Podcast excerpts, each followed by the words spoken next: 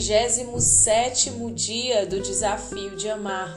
O amor concorda em oração.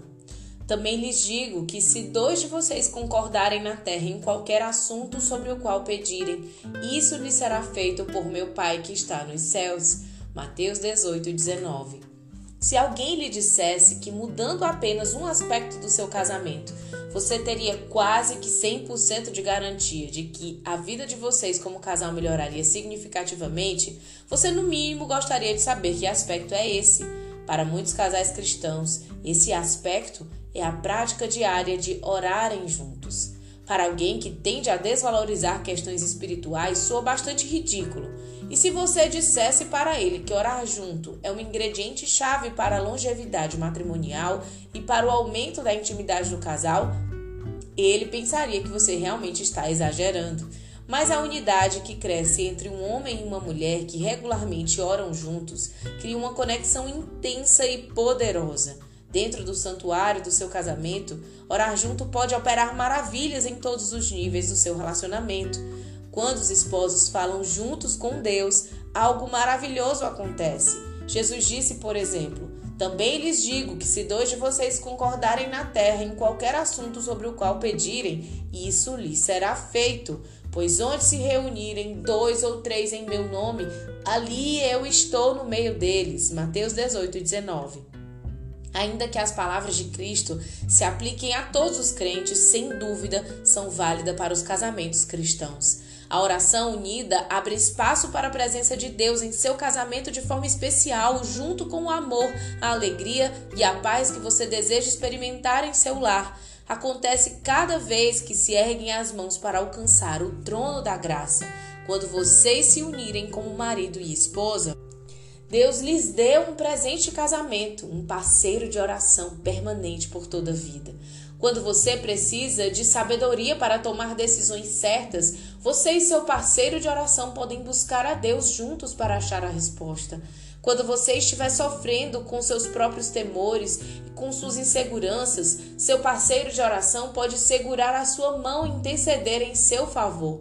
Quando você e seu cônjuge não se entendem, não deixam passar uma discussão ou uma espetadinha sequer, você pode parar um pouco, abaixar as suas armas e ir com seu parceiro em direção a uma oração de emergência.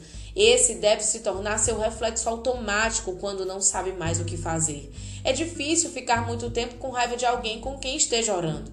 É difícil não voltar atrás quando está ouvindo seu cônjuge clamar a Deus humildemente e pedir a Ele por misericórdia em meio à sua pior crise. Em oração, as duas pessoas se lembram de que Deus as fez uma. Em sua presença unificadora, a discórdia se rende à beleza.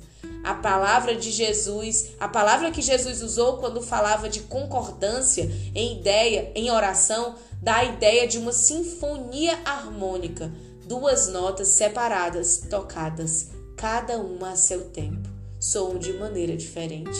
Elas são opostas uma à outra, mas se tocadas ao mesmo tempo em concordância, elas criam uma agradável sensação de harmonia. Juntas, elas têm um som mais pleno, mais completo do que quando tocadas separadamente. Concordar em oração é assim. Mesmo em meio ao desentendimento, isso os conduz ao que realmente importa. Coloca vocês em um solo comum, face a face com o Pai. A igreja, que nas Escrituras tem uma conotação de casamento com Cristo, pode às vezes ser o lugar onde o conflito governa. A discórdia que surge de vários problemas pode afastar a igreja de sua missão e interromper o livre fluir da adoração e da unidade. Por vezes, líderes cristãos percebem o que está acontecendo, acabam com as discussões e chamam o povo de Deus para orar, em lugar de continuar com a discórdia e permitir que mais sentimentos sejam feridos, eles buscam a unidade ao voltar o coração para Deus e pedir ajuda a Ele. A mesma coisa acontece em nossas casas quando existe a intervenção da oração, mesmo em pontos elevados de discórdia. Ela estanca o sangramento, aquieta altas vozes, quando você entende na presença de Deus de quem está, a oração tranquiliza. Mas a função da oração é muito mais do que acabar com as brigas. A oração é um privilégio a ser desfrutado em uma base diária e consistente. Orar por seu cônjuge faz seu coração interessar-se mais por ele. Ouvi-lo orar por suas necessidades, por sua proteção e pela bênção de Deus sobre sua vida é uma experiência íntima que pode aprofundar o amor e seus sentimentos mútuos. Quando você sabe o, o que, que o tempo de oração espera antes de dormir, ela mudará a maneira como você passa suas noites. Mesmo se as orações de vocês forem frequentemente curtas e objetivas, isso se tornará um compromisso permanente de manter Deus no centro de tudo em sua vida, onde sempre deve estar. É verdade que iniciar um hábito como esse pode parecer a princípio desconfortável e embaraçoso. No mínimo, o surpreenderá com seu peso e a sua responsabilidade quando você realmente tentar fazê-lo. Quanto mais você pratica, mais natural se tornará incorporar a oração no tempo de vocês. E o mais importante é que Deus se agradará de vê-los humilharem-se e buscarem sua face juntos. Você olhará para o passado nessa aliança comum que percorre tudo, desde aquela simples decisão até ao que diz respeito às decisões mais sérias e será muito grato a Deus por este aspecto que mudou tudo. Essa é uma área onde é essencial que vocês concordem. Vamos para o desafio. Pergunte ao seu cônjuge se vocês podem começar a orar juntos. Conversem sobre a melhor hora para fazer isso, seja pela manhã, na hora do almoço ou antes de dormir. Utilize esse tempo para colocar suas preocupações, discórdias e necessidades diante do Senhor.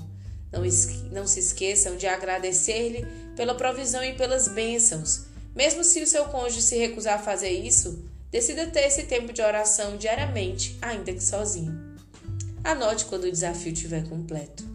O que você pode fazer para que o seu marido ou sua esposa esteja disposto a orar com você? Se vocês concordarem em orar juntos, como foi? O que você aprendeu com isso? Vamos agora para a nossa oração. Antes de começarmos nosso momento de oração, eu quero falar algo que está no meu coração. Não adianta forçar a barra. Não adianta querer fazer do seu jeito, mulher. Você precisa conversar com o teu marido e também, conhecendo o teu marido, entender como ele funciona. O meu marido, por exemplo, ele é muito prático, ele é muito objetivo. Então, se eu propor longas orações todos os dias, ele não vai parar para fazer isso. Eu preciso ter um tempo propício que seja intenso, mais, mais efetivo e breve. É, se for um momento onde vocês tomam café da manhã juntos, que seja uma oração nesse momento, mas você precisa entender: o meu marido funciona melhor assim. E você vai se adaptando a ele. Não adianta ficar chateada, não adianta querer é, que impor regras demais se o teu marido não funciona dessa forma. Durante muitos anos eu não orei com meu marido, nós paramos de orar juntos e eu me ofendia quando eu chamava ele para orar e ele dormia ou ele não queria. Isso criou uma barreira no nosso casamento, que foi quebrada em nome de Jesus, depois de um curso que nós fizemos, onde nós aprendemos a grande importância de orar juntos. Então, é, nós adaptamos tudo isso e tornamos algo leve e tornamos algo possível, que antes não era, porque eu me ofendia, então eu mesmo parei de buscar fazer isso. Eu quero orar com você eu quero orar para que Deus te dê sabedoria. Eu quero orar para que Deus te dê entendimento e te dê uma estratégia. Uma estratégia para você orar junto que funcione. Vamos lá. Senhor Jesus, nós nos colocamos diante de Ti. E nós dizemos, Pai, que nós queremos orar junto com o nosso marido. Nós queremos, Senhor, uma forma de conseguirmos cumprir esse desafio. Porque nós entendemos que isso é importante, mas de alguma forma, talvez eu não esteja conseguindo. Talvez essa mulher esteja tendo dificuldade. Então, Senhor, o teu Espírito Santo vai agora abrir caminhos, mostrar maneiras, formas, o momento certo de ela fazer isso, de acordo com o marido dela, com o casamento dela, com a rotina deles. Senhor, tu és poderoso, Pai. Nós cremos que tu é o maior interessado em fazer um casal orar junto. Então mostra o caminho. Nós estamos aqui para ouvir de ti, saber de ti qual é o formato. E nós nos alegramos, Senhor, porque nós já sabemos que tu fez. Nós já sabemos, Senhor Jesus, que de alguma maneira esse hábito de orar junto vai transformar a nossa vida para sempre. Vai mudar as nossas decisões, vai mudar o nosso dia, o nosso destino e principalmente vai nos aproximar do nosso cônjuge. Principalmente, vai nos tornar mais íntimos de Ti, vai nos fazer vivermos como uma só carne, Senhor Jesus. Quantos milagres estão esperando a oração de um casal, quantos direcionamentos estão esperando a oração de vocês, quantas promessas de Deus estão esperando vocês juntos em oração para se cumprirem. Eu declaro bênçãos abundantes através desse momento de oração. Em nome de Jesus, amém. Deus te abençoe.